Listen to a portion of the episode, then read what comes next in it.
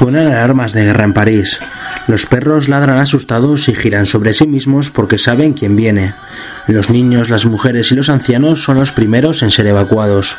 Una pareja se despide con lágrimas en los ojos por si nunca vuelven a besarse. Padres que abrazan a sus hijas y locos de melena y barba blanca en las calles anunciando el apocalipsis. Otros entregan el placer como única vía de escape.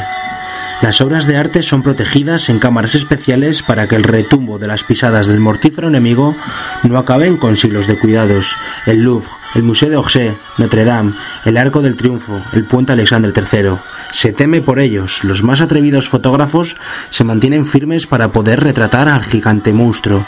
En la radio una monótona voz pide a los ciudadanos que se mantengan en sus casas, firmes y silenciosos.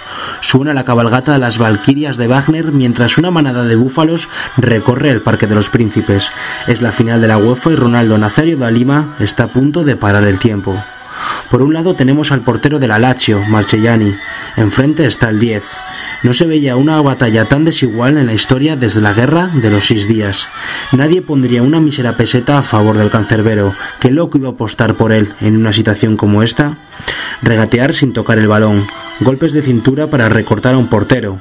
Años de samba aplicados a un deporte, estéticamente perfecto, digno de una estatua helenística. Segundos después, gol. La gloria es suya. La batalla es suya. París es suyo. Después de la tormenta viene la calma.